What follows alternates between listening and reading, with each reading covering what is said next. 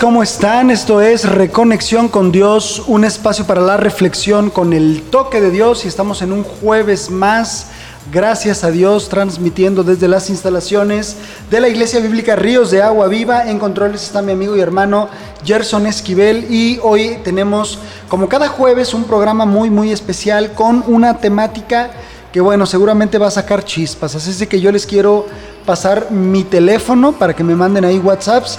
3 veces 3, 821 3892. Repito, 3 veces 3, 821 3892. Me, gusta, me gustaría mucho que este, que este programa fuera muy interactivo. Que más que ningún otro pudieran estar participando, dando su opinión hablando acerca de lo que vamos a exponer mi invitado y yo en esta mañana y que pudiéramos llegar a reflexiones basadas, como siempre, en lo que dice su hermosa palabra, la palabra de Dios, la Biblia.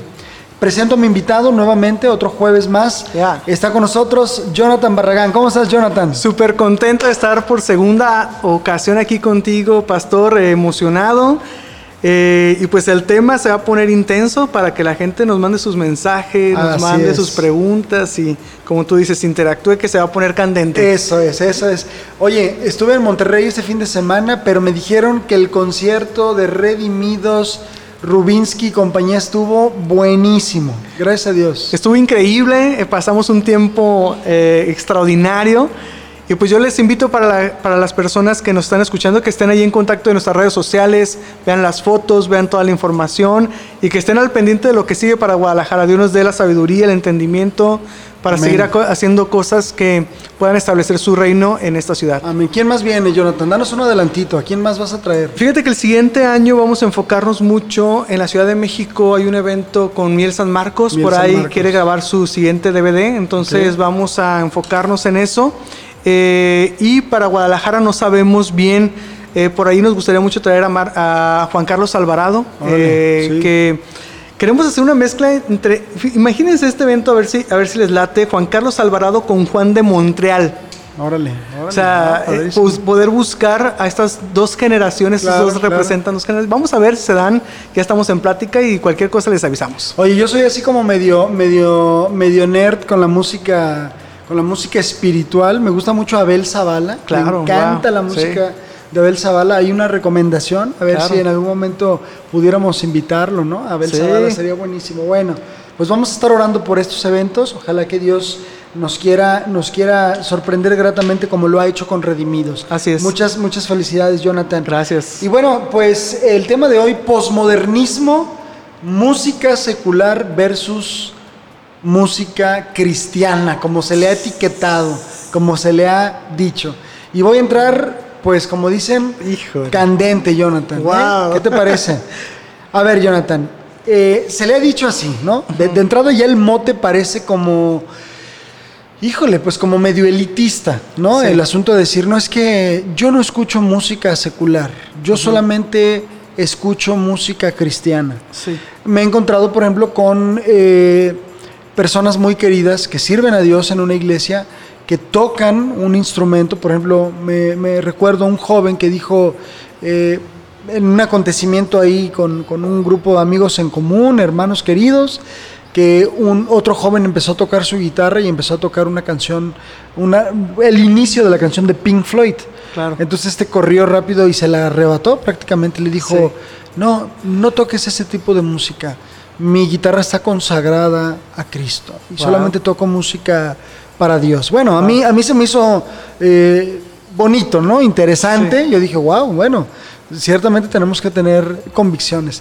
No obstante, Jonathan, no solamente percibo, he sido testigo de que hay una lucha Claro. de intereses, hay una lucha al interior de la iglesia cristiana respecto a este asunto. Es Claro. decir, en los seminarios bíblicos, como parte de su dogma, como parte de su eh, dinámica de, de- de- de convivencia, por ejemplo, se pide que no se escuche música que no lleve un contenido bíblico, vamos a decirlo, Sí. música cristiana, ¿no? Sí.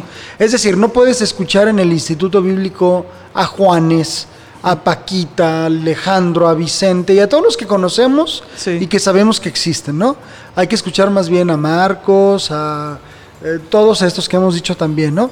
Entonces, eh, un pastor me decía una frase que también se me hizo muy interesante y me dijo, la música cristiana en los últimos 25 años le ha afectado más al cristianismo que ha ayudado. Yo dije, wow, bueno, habría que ver cuál es el sustento para tu para tal aseveración, ¿no? Claro.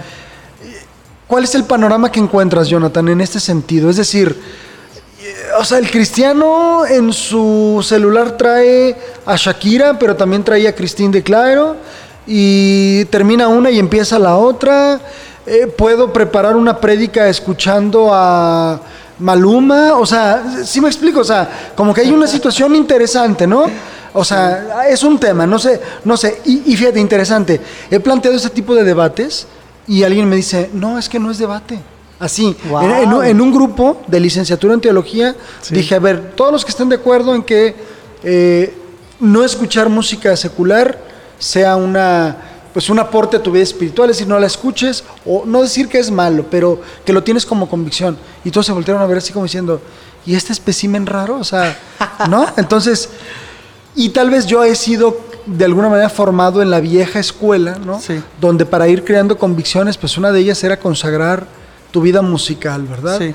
¿Dónde estamos parados en este sentido, Jonathan? Wow, estamos a lo mejor hablando culturalmente, estamos en una de las etapas eh, más complicadas en este tema porque eh, la música eh, actualmente tiene una influencia impresionante y seas cristiano, eh, bueno, sobre todo para los cristianos, el escuchar o no escuchar música eh, secular no es una opción, ¿eh?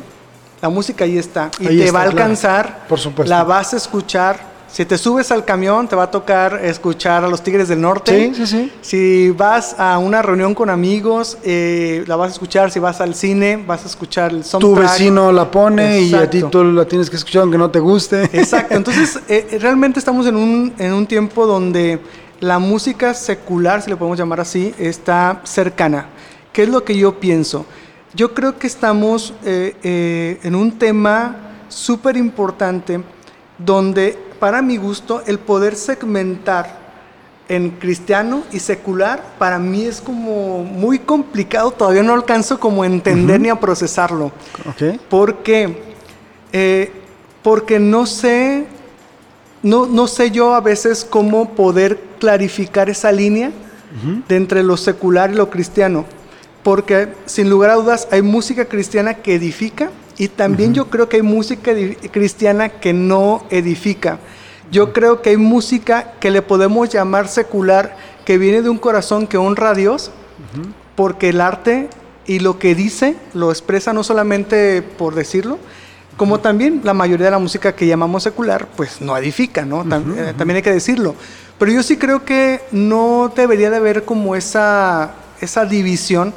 Y yo creo que esa división se debe a que es más fácil para el ser humano, es más fácil filosóficamente, es más fácil para el cristianismo decir esto es bueno y esto es malo en blanco y negro y, bien identificado.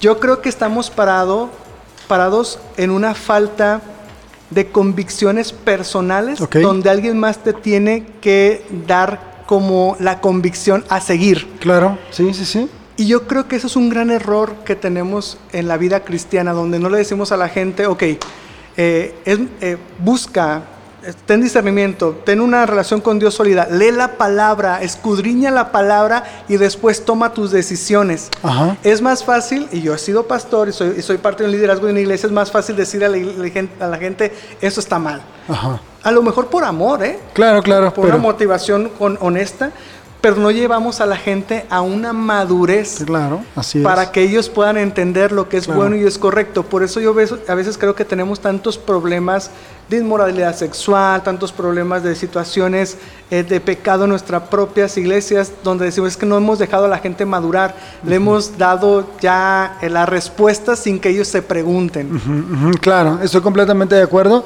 y muchas veces lo prohibido es lo más deseado, ¿verdad? Sí. O sea, ah, tú le dices no lo escuches y dicen pues ahora lo escucho, ¿verdad? Sí. Es cierto, es, es, es llevarlos de la mano a un crecimiento de tal forma que la gente vaya amando más a Dios, enamorándose de Cristo, de sus verdades, de su mensaje y, y- y por añadidura vendrá todo lo demás, ¿no? Sí. Es cierto. Ahora, eh, voy a preguntar más específicamente, eh, Jonathan. Tú puedes contestar sí, no, no sé o no la quiero contestar, ¿no? Vientos. Pero ahí te va. No la quiero Entonces, contestar.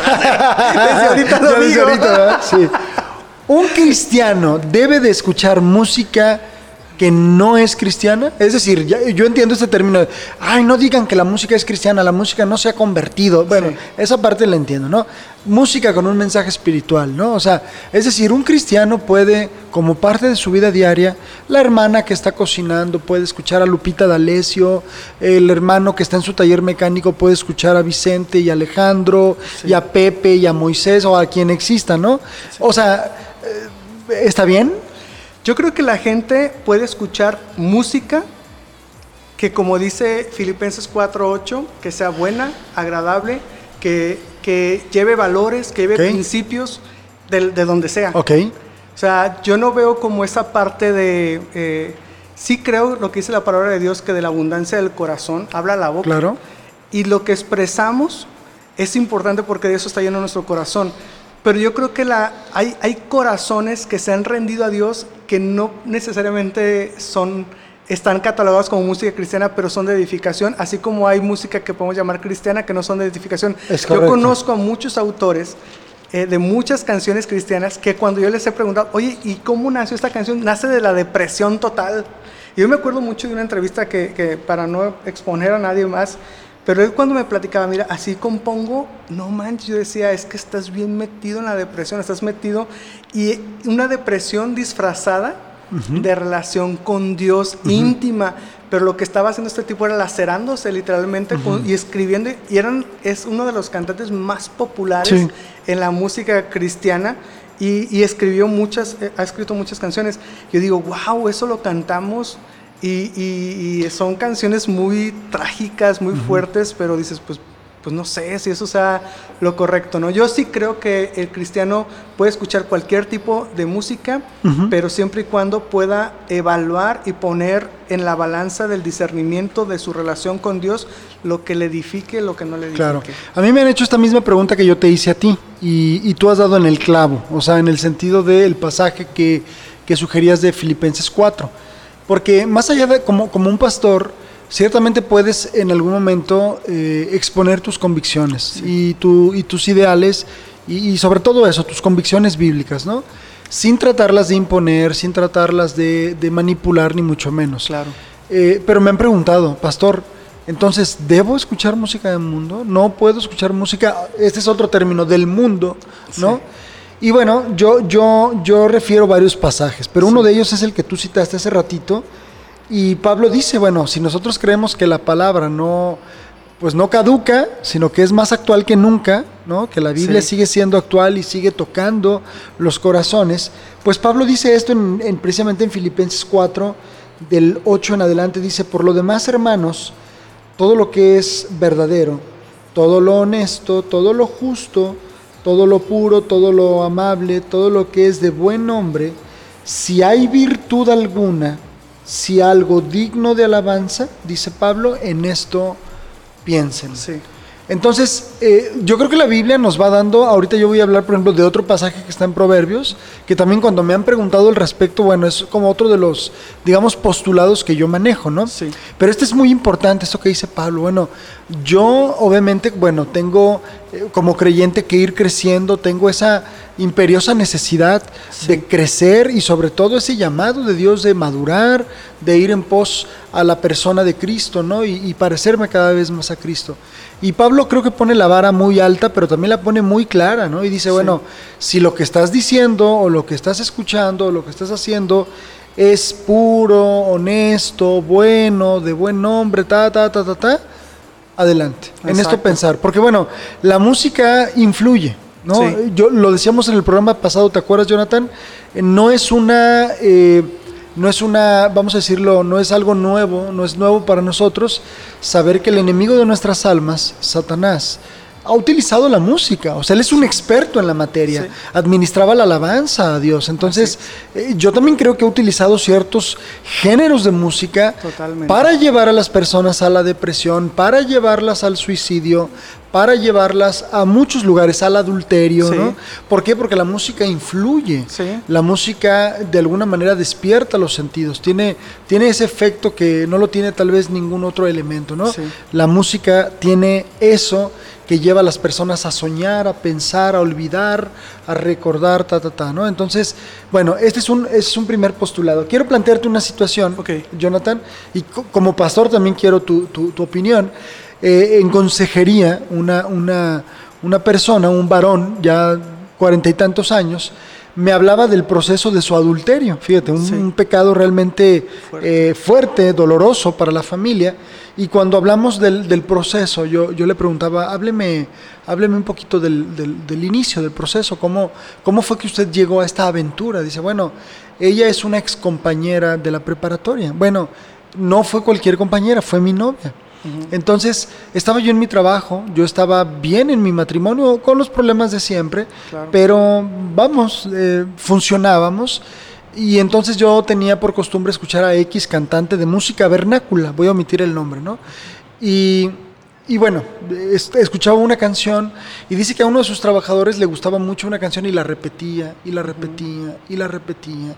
Entonces dice que esa canción llegó a influir tanto en él que, que en, en algún momento él estaba frente a la computadora pensando en esa canción, pero esa canción lo trasladó, lo trasladó a la historia de, de su noviazgo con esta persona.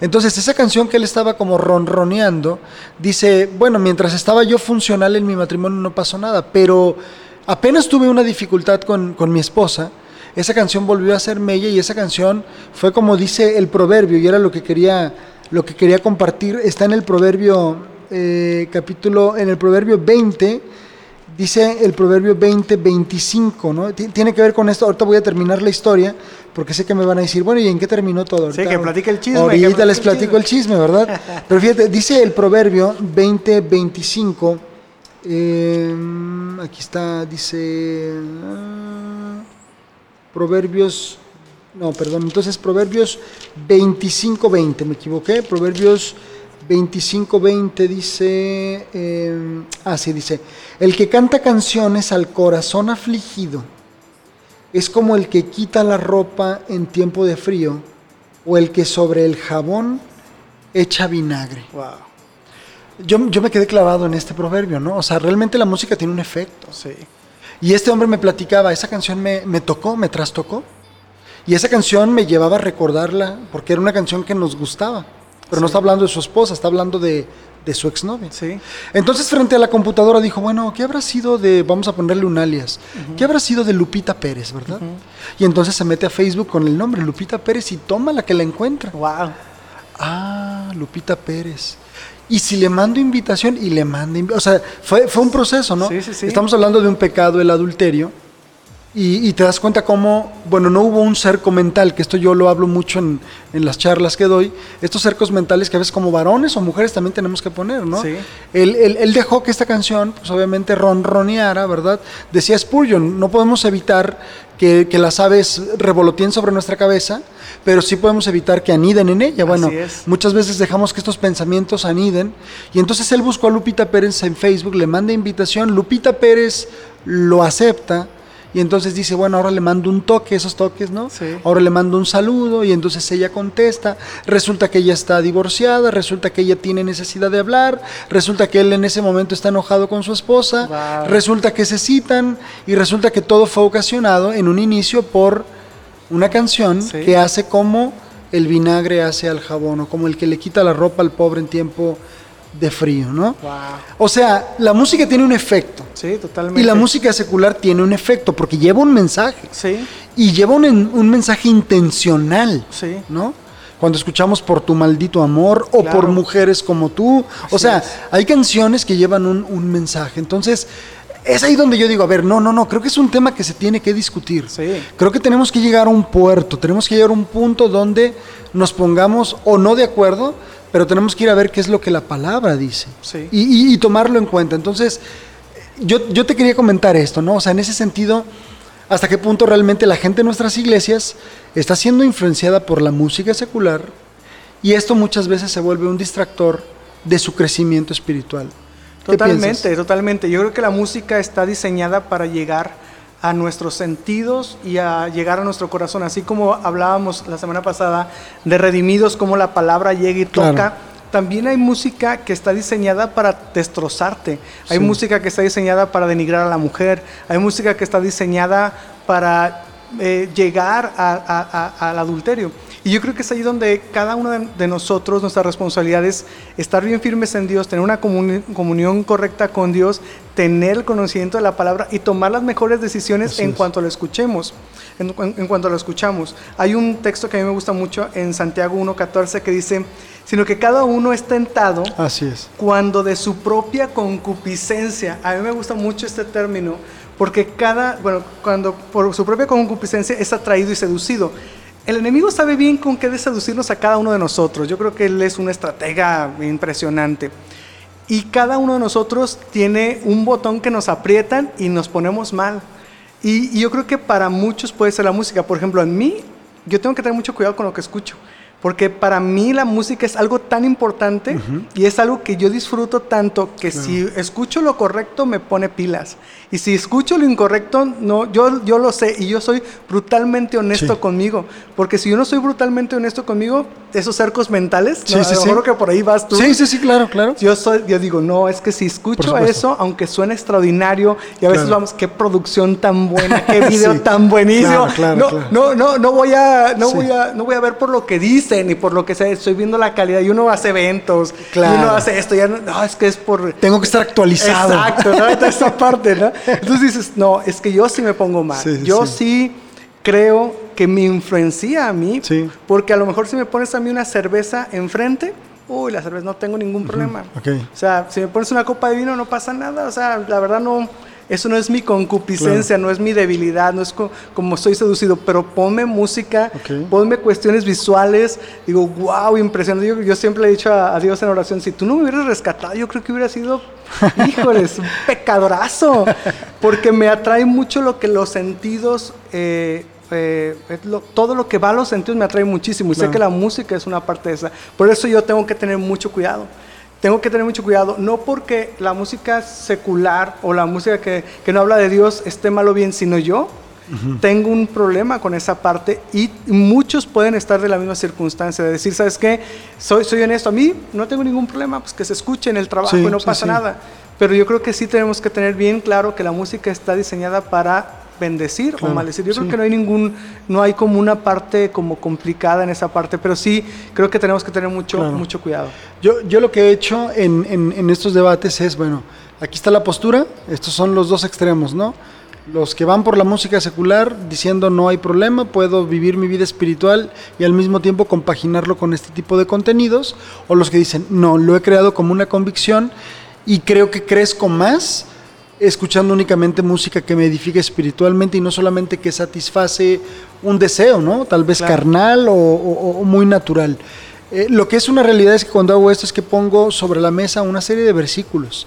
Y este que tú mencionas de Santiago, el que mencionaste hace ratito de Filipenses, el que acabo de mencionar en Proverbios, otros que voy a mencionar de Juan, es decir, ahí están, ok. Sí. No sé cuál sea tu postura, pero entonces vamos a ponernos de acuerdo en base a lo que Dios dice Claro. no a lo que un radicaloide pueda decir o un super liberal también lo diga. Así Porque es. entonces si lo vemos desde un extremo somos legalistas y fariseos o si lo vemos desde el otro lado somos demasiado liberales. Es decir, es. vamos a dejar que Dios nos ilumine el entendimiento y que Él nos diga esto es lo correcto. De entrada pusiste un, un- un parámetro buenísimo, Jonathan, que es Filipenses capítulo 4 a partir del versículo 8. Ahí Así es. está una regla de conducta. ¿Qué te parece si vamos a otro corte musical? Siempre le pido a mis invitados, ¿qué estás escuchando Wow. que Dios haya tocado tu corazón con esta alabanza, con esta canción? Mira, toda la semana he estado escuchando, bueno, tengo dos semanas escuchando a Kenya West, ¿Ok? eh, eh, Jesus Skin. Eh, cualquier canción de ahí, a mí me gusta mucho eh, Follow God. Eh, entonces podemos escuchar que hablando de este mundo raro, pues podemos escuchar a uno de los artistas urbanos más locos con canciones cristianas. Oye, no me vais a decir como le, le hice esta misma pregunta a una hermana. Hermana, ¿qué está escuchando últimamente que, que haya edificado su, su espíritu? Ay, hermano, estoy escuchando al hermano Arjona. Ándale, ¿Cómo, hermana? pues. Sí, acuérdese que Jesús es verbo, no sustantivo. ¡Aleluya! Vámonos a esta canción. ¿Cómo, cómo- cómo se llama? Follow God de Kanye West. Regresamos. what does it really mean to follow God? Like as I stand here today, I'm reminded of the first time my children ever got an opportunity to be in snow.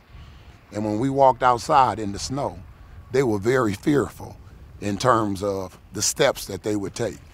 And what I did was I walked in front of them and I took steps and I said to them, instead of creating your own footprints, walk in the footprints that I've already made.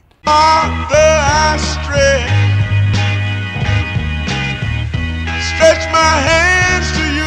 Life like this is what your life like. Try to live the life right. People really know you push your buttons like type right. This is like a movie, but it's really very lifelike. Every single night, right? Every single fight, right? I was looking at the gram and I don't even like lights. I was screaming at my daddy, told me it ain't Christ like. I was screaming at the referee, just like Mike. Looking for a bright light. Seagull, what your life like?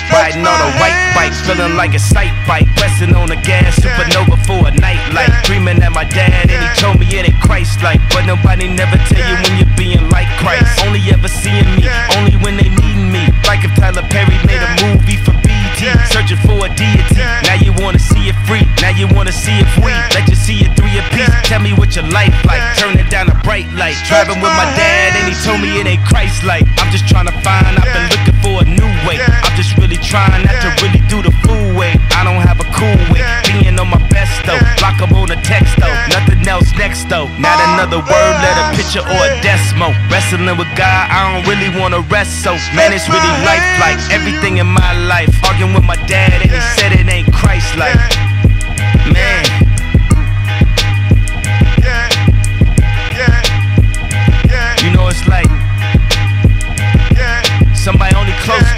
You like off your. I be on my. I woke up this morning, I said my prayers, I'm all doing good. I try to talk to my dad, get him some advice. He starts spazzing on me. I start spazzing back. He said, that ain't Christ like. I said, ah!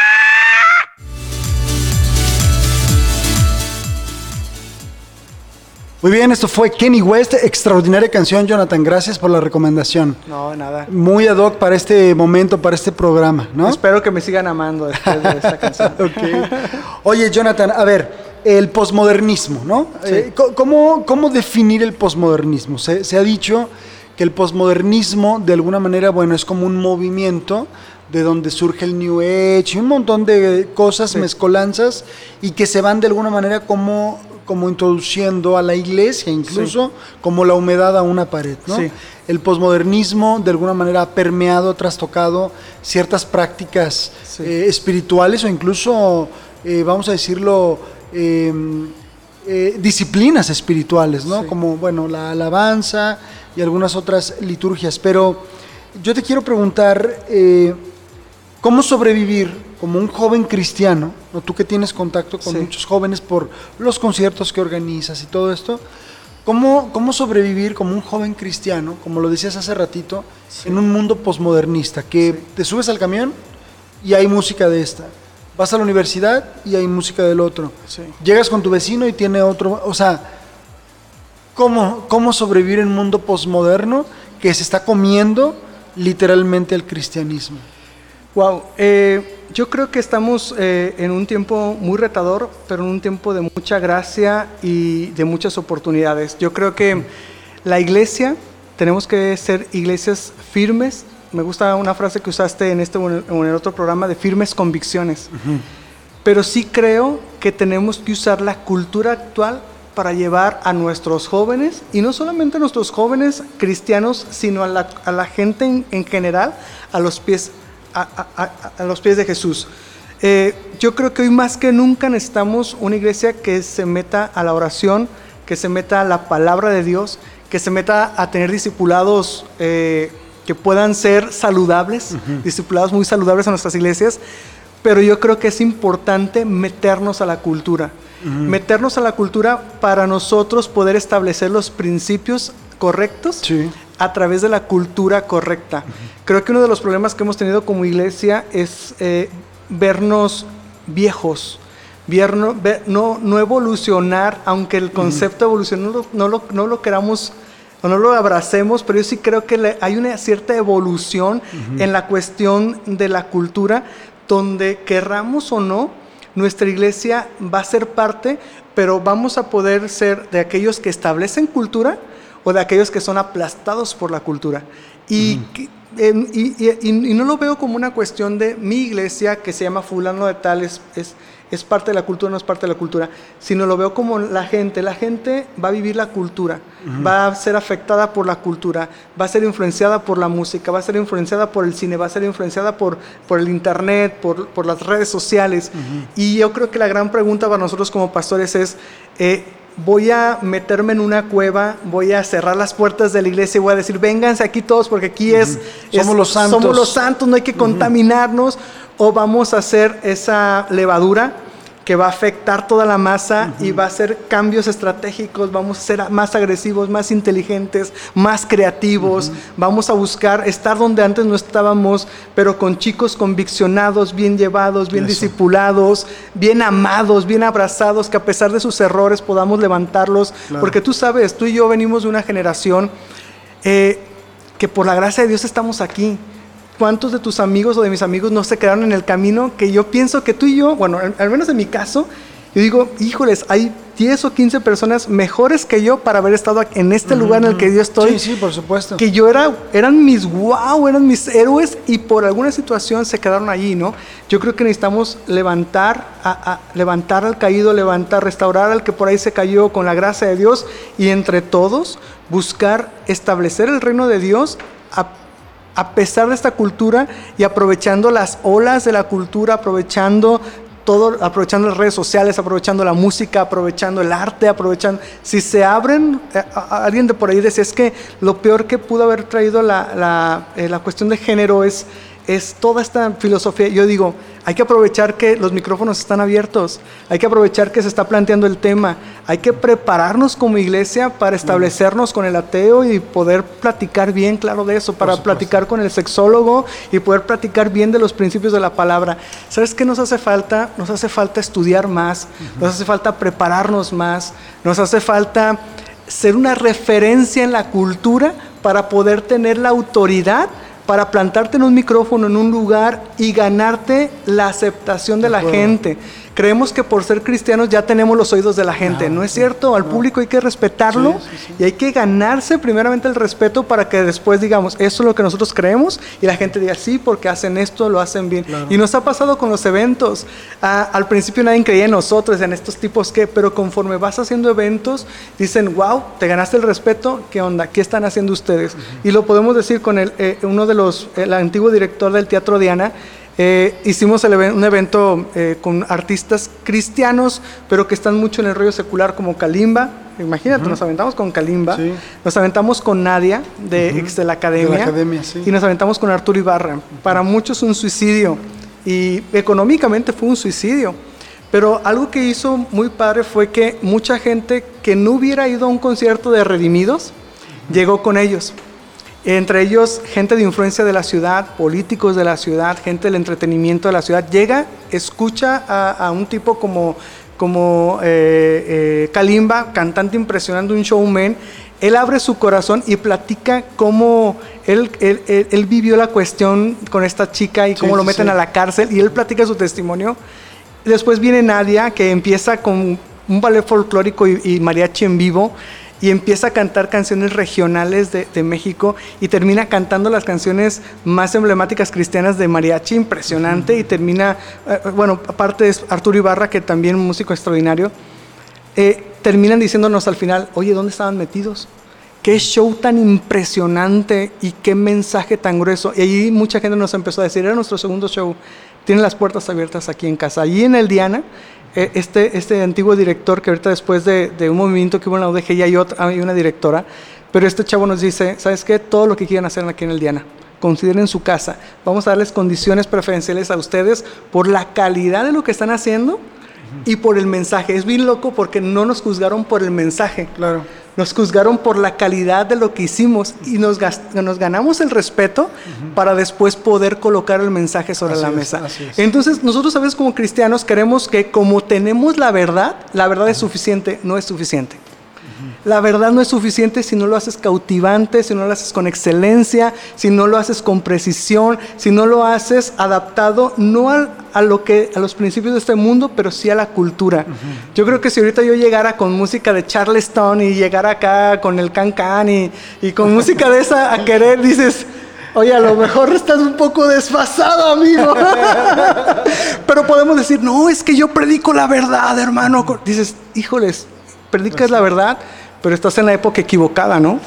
Y yo creo que si nosotros en la iglesia cristiana no perdemos nuestros principios, nuestros, nuestros valores, ni perdemos la esencia de la palabra, pero podemos hacer que esa esencia de la palabra vaya envuelto en calidad, en, en- en- en creatividad, en usar las herramientas que el enemigo está usando, ni siquiera son de ellas, de él. eh, Dios es el creativo, el, El enemigo dueño, solamente claro, sí. es un Es un copión. sí, sí, sí, es, es el pirata, ¿no? Entonces, pues tomemos todo el arte, tomemos la política, tomemos ah, los escenarios más importantes, inspiremos a nuestros eh, jóvenes a ser eh, cristianos súper apasionados con una relación con Dios súper firme, pero que estudien eh, eh, arte, que estudien música, cine, literatura. Necesitamos quien escriba los, po- los poemas que ahorita se leen. Y vámonos a la cultura y establezcamos el reino de Dios, ¿no? Hoy, hoy- hoy platicaba con un joven que es muy talentoso, él, él actúa, es muy bueno actuando, y le enseñé precisamente un, un, un video que ahorita al ratito te voy a enseñar,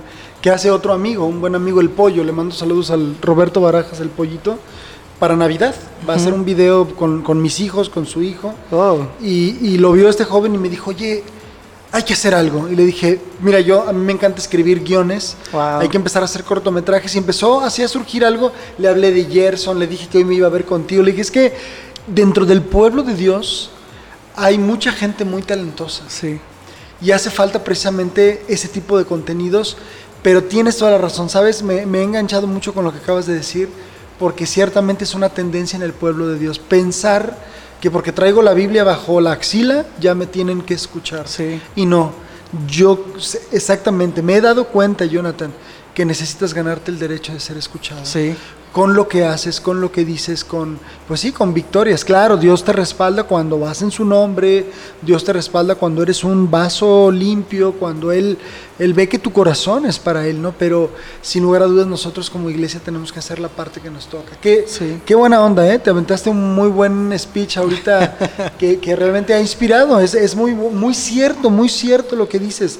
Y fíjate, he estudiado este pasaje, Jonathan, te lo quiero compartir. Está en Primera de Juan, capítulo 2, 15 y 16.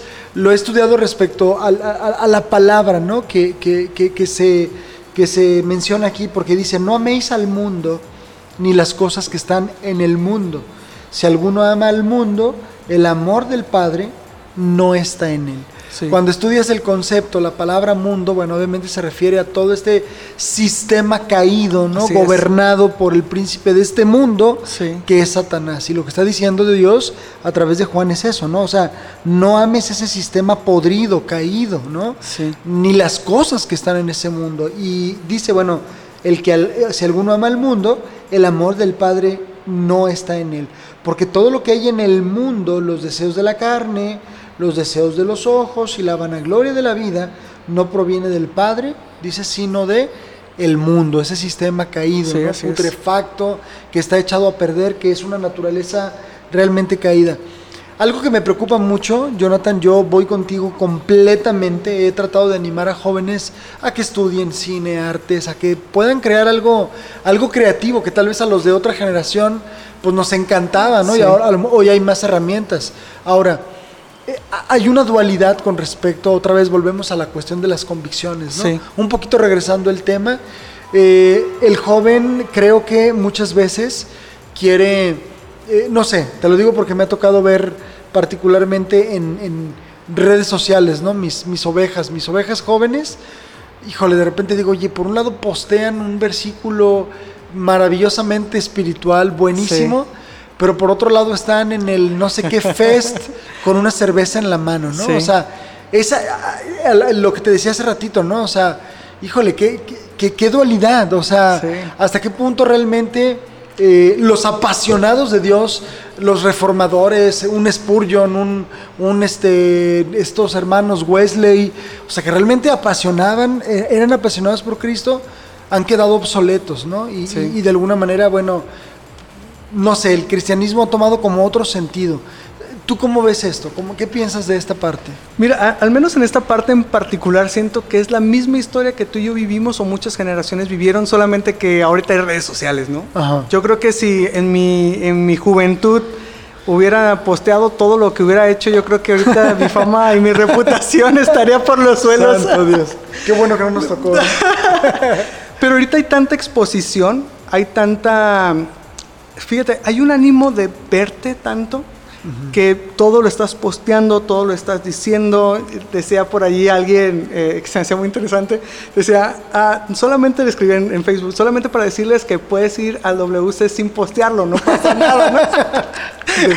Entonces sí es cierto, ¿no? Hay, hay como una exageración de esta parte. Lo que yo sí quiero, quiero- creo es que necesitamos amar a, a nuestra iglesia, a los jóvenes, necesitamos enseñarles, eh, disipularles y, y buscar que ellos tengan firmes convicciones y, y saber que todos ellos tienen un proceso en particular. Cada uno de estos chavos, hay chavos en la iglesia que, que- que vemos que están súper apasionados por Dios y son los que menos problema nos dan, pero hay otros que dices, híjoles, están en otro proceso. Sí, sí, y yo sí. creo que lo interesante es no juzgarles, sino apoyarles, inspirarles. Yo creo que ahorita es, es importante eh, que nosotros, híjoles, tenemos una carga súper fuerte que solamente Dios y su gracia nos puede ayudar en poder ser esos modelos eh, y competir Sí. con artistas, con actores, competir con las redes sociales y decir, sabes que yo quiero ser una inspiración para los chavos, ¿no?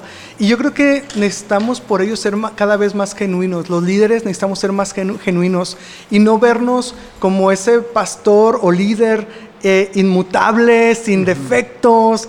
Y que los chavos puedan decir, no, nunca voy a llegar a eso, ¿no? Yo me frustraba mucho con, con mis líderes, decir, no, no manches, o sea, este cuate ni, se le resta. Es como Jesús, ¿no? sí, eso era como Jesús. Y poco a poco me he dado cuenta que no, esa misma persona, después que crecí, que me pude sentar con él y que platicábamos de debilidades, dices, no manches, pues estábamos casi igual, mano. Pero es bien padre cuando un líder puede hablar desde la posición de su vulnera- vulnerabilidad, decir, sabes que yo como tú necesito de la Claro, gracia. Y claro. esa cosa conecta de una forma tan impresionante y empoderamos a los chicos para poder sobre- sobresalir y poder salir de situaciones de pecado eh, y, eh, y- poderlos ayudar, ¿no? Yo creo que sí necesitamos llevar a los chi- chicos y retarlos a la santidad, pero yo creo que necesitamos retarlos constantemente con el mensaje en el púlpito y con el mensaje fuera del Claro. púlpito, ¿no? En el uno a uno, desde luego. Fíjate que a- hablando de este tipo de modelos, ¿no? De liderazgo y, y- y de cómo se puede inspirar precisamente las nuevas generaciones, ciertamente los líderes que más nos impactaron son los que mostraron sus debilidades, o sea, son, son quienes se mostraron tal cuales eran Sí. ellos y que decían, bueno, si me pegan lloro y, y sí, también desayuno y también tengo momentos difíciles y también peco, bueno, ¿no? O sea, finalmente creo que eso, eso puede conectar, ¿no? Con, con- con- con la vida de, de los, de las nuevas generaciones. Eh, bueno, eh, Jonathan, quiero, quiero plantearte una pregunta. ¿Tenemos un corte, un corte más? No, ¿verdad? Ah, todavía tenemos tiempo, sí, ok. Jonathan, quiero plantearte una pregunta. Bueno, nos queda un minuto para mandar otro corte musical. Quiero que me ayudes con la, con la siguiente música. Eh, pero eh, quiero preguntarte con respecto a las nuevas generaciones. Bueno, tú sabes que hay sociólogos que hablan de generaciones, ¿no? Ya sabes. Los millennials, ya como que pareciera ser que todo el mundo todo es culpa de los millennials, ¿no? Y, y ya nada más, no, es que los millennials, ¿no? Y dices, espérate, pues ya los millennials, pues son una, una generación, pero ya hay otra, y, Sí. y hubo una previa y nosotros formamos parte de esa, y también somos corresponsales. Entonces, eh, bueno, yo quisiera, te la dejo ahí, como dicen, votando, eh, hasta qué punto realmente la iglesia... Hay un libro que se llama Me perdieron, así se llama el libro, ¿eh? y habla de toda una generación que la iglesia no supo, se le fue entre las manos, como agua entre las manos, porque precisamente no tuvieron esa conexión. Sí. Y los pastores tal vez nos quedamos arcaicos, obsoletos en nuestro mensaje, en Wow. nuestra forma de convivir con ellos, y simple y sencillamente el joven se va, en el mejor de los casos, a una iglesia emergente, como les llamamos hoy, Sí. o en otros casos a lo que hablábamos al mundo. ¿Por qué? Porque tal vez ahí pueden ser ellos. Sí. Porque tal vez ahí pueden ellos realmente mostrar quiénes son, ¿no? Sí. Te la dejo por ahí, o sea, cómo, cómo la iglesia puede ayudar a subsanar esta parte. Sí.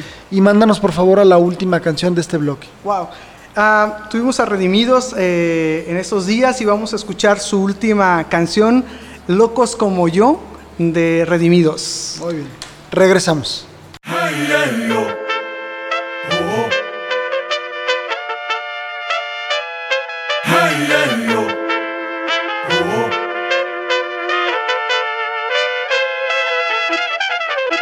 A mí denme por loco, llámenme loco. Eso a mí no me molesta ni siquiera un poco. Y hay muchos locos como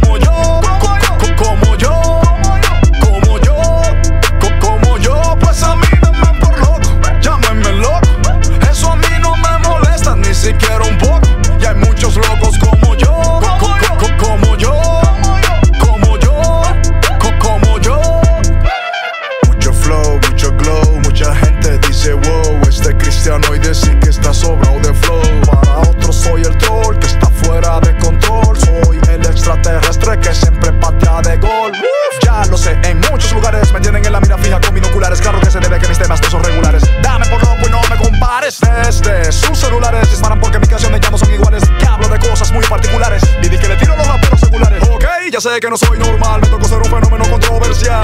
Pues soy un loco especial y me especializo en ser inusual. Pa' la media soy un asedio, quisiera sacarme del medio. Anuncio el evangelio y no canto basura, pa' mi locura no hay remedio. Pues a mí denme por loco, llámenme loco.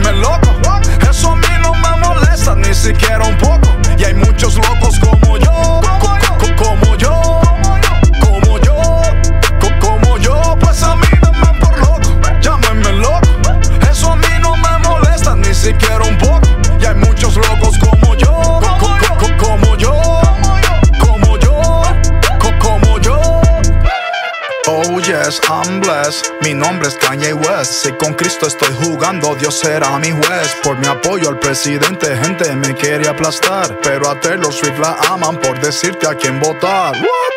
Te diré lo que pasa en Estados Unidos, mi casa.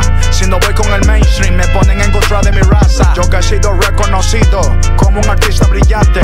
Pero si quiero cantar a Jesús, me llaman loco ignorante. Tengo miles de defectos, por eso busco al único perfecto. Y la guerra en mi contra es porque soy políticamente incorrecto. ¿Qué pasó con la libre expresión? Con su famosa inclusión. Parece que la tolerancia solo se aplica en su posición. Easy. Pues a mí denme por loco, llámenme loco. Eso a mí no me molesta ni siquiera un poco. Y hay muchos locos como yo,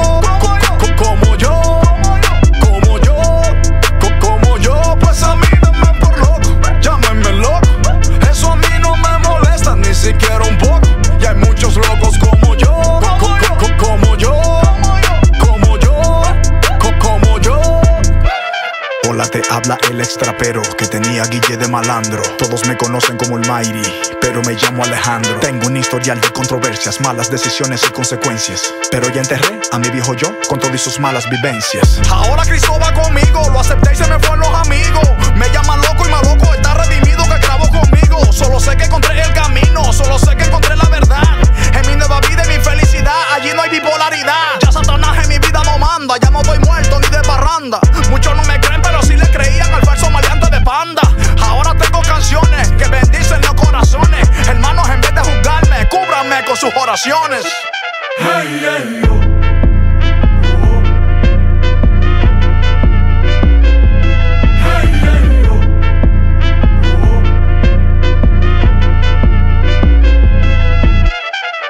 Pues a mí denme por loco, llámenme loco. Eso a mí no me molesta ni siquiera un poco.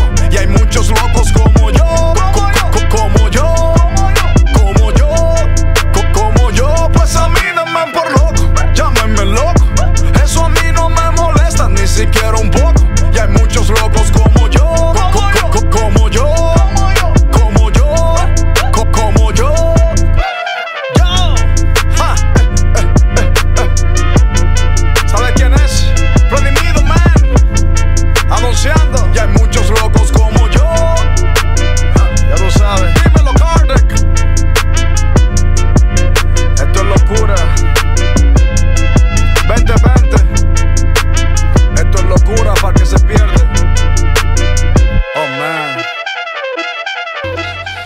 Muy bien, esto fue Redimidos. Este loco soy yo, así se llama. Locos como yo. Ah, locos como yo, muy bien. Bueno, pues qué, qué buenas rolas de Redimidos, ¿no? Siempre innovando. Sí. Jonathan, nos quedamos con un tema, estamos hablando posmodernismo, eh, música celular versus música cristiana, pero nos hemos ido por todos lados. Sí, ¿eh? la verdad. Y, y está padre, qué bueno, qué bueno, porque creo que ha sido muy bueno el ejercicio, el ejercicio. Pero eh, bueno, te, te dejaba con una pregunta respecto a las, a las generaciones, ¿no? Sí. Tú y yo pertenecemos a una generación, somos Sí. más o menos del, Sí, sí, sí. del mismo vuelo, tal vez yo un poquito más grande, creo, ¿sí? Este, ¿Quién sabe? Ya me, ya, me, ya, me, voy- ya me voy a balconear ahorita aquí de mi edad, pero este, bueno. Luego están los, los, los famosos millennials que parecieran ser los culpables de todo, ¿no? Sí. Y ya para todos, no, es que los millennials, no, es que los millennials, o sea, y, y me doy cuenta que es hasta, ya llega un momento donde es hasta como injusto y, y también poco, este, poco certero el asunto, ¿no? No creo que va por ahí. Eh, ¿Cómo es que también la iglesia tiene que volverse una experta en este asunto de, de- de las brechas generacionales y cómo poder de alguna manera también conectar y si hay alguna generación clave dentro de las que subsistimos y estamos aquí para convertirnos en ese factor de cambio, ¿no? Fíjate que Dios me ha hablado mucho acerca de, de que somos la generación que puede poner la otra mejilla.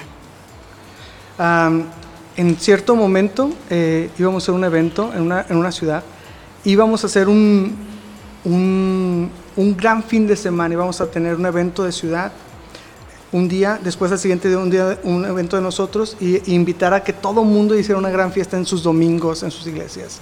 Y por algunos azares de, de no sé qué, cambian la fecha y, y la empalman con la de nosotros en- en el evento en la ciudad.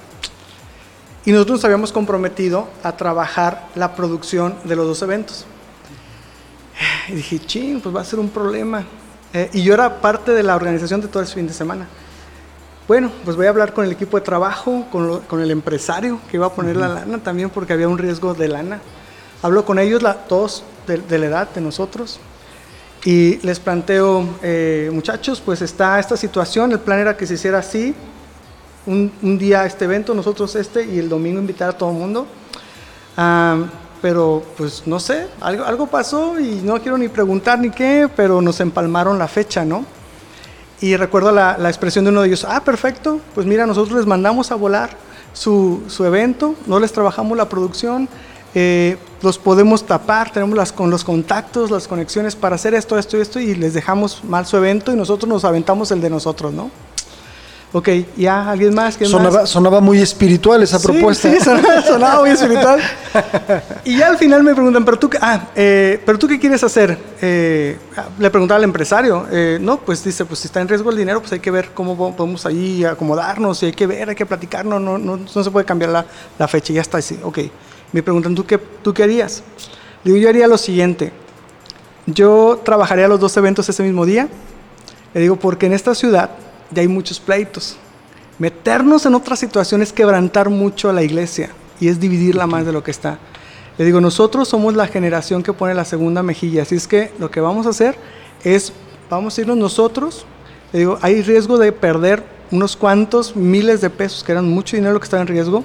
Le digo, si tú te la juegas con nosotros, el empresario, eh, pues vamos a darle. Si no, pues ya me metes en problemas. Y él dijo, me la juego.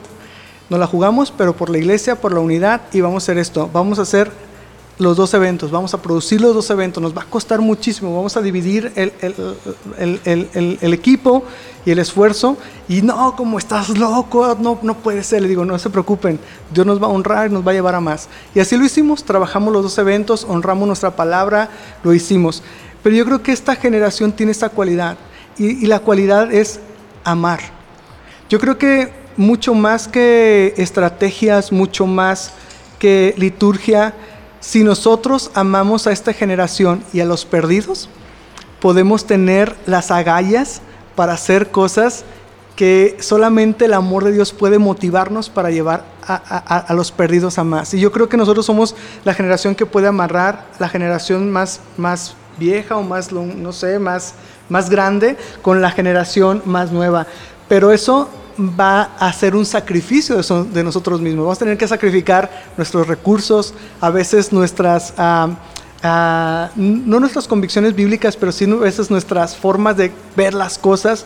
Pero creo que nosotros tenemos la- la virtud de esta generación de amar la generación que nos dio a nosotros la oportunidad de estar haciendo lo que estamos haciendo, como de amar a la generación que ahorita no quiere mucho con Dios de repente. Y yo creo que necesitamos responsabilizarnos y decir, sí, yo soy de esa generación, voy a amar a mis pastores, voy a amar a los que me dieron la oportunidad, pero también voy a amar a los que vienen atrás de mí, aunque me sacrifique a mí mismo. Sí, desde luego. Creo que, creo que, no sé si esta generación, cuando hablas de esta generación, ¿te refieres a un rango de edad, Jonathan? No, fíjate que me, me- me refiero a los que estamos ahorita Ah, ok. escuchando, Va, los que estamos Claro, aquí claro, presentes. desde luego. Claro, no importando la edad, simplemente como un, como un frente común, ¿no? Así es. Y me, me gustó mucho, es una cuestión de actitud, ¿no? Lo, lo dice un libro, eh, precisamente, cambia tus actitudes, cambia tu vida, ¿no? Sí. La perspectiva cristocéntrica con la que lo veas lo determina todo. Muchas gracias, Jonathan. Ha sido de verdad, bueno, dos charlas, la de la semana pasada y esta, muy, muy agradables, muy edificante, muy gratificante para mí como, como titular de este programa, de este espacio. Pues eres ya también parte de la historia de Yeah. Dun Radio. Así es de que bueno, pues gracias por estar, Jonathan. Gracias por ser parte del crecimiento del reino. Muchos conciertos por delante, Yeah. larga vida, muchos discípulos de Cristo y Yeah. lo que se vaya agregando. Dios te bendiga. Muchas gracias a ustedes. Gracias por venir. Amigos, pues esto fue Reconexión con Dios, un espacio para la reflexión con el toque de Dios. Nos escuchamos el próximo jueves. Dios los bendiga.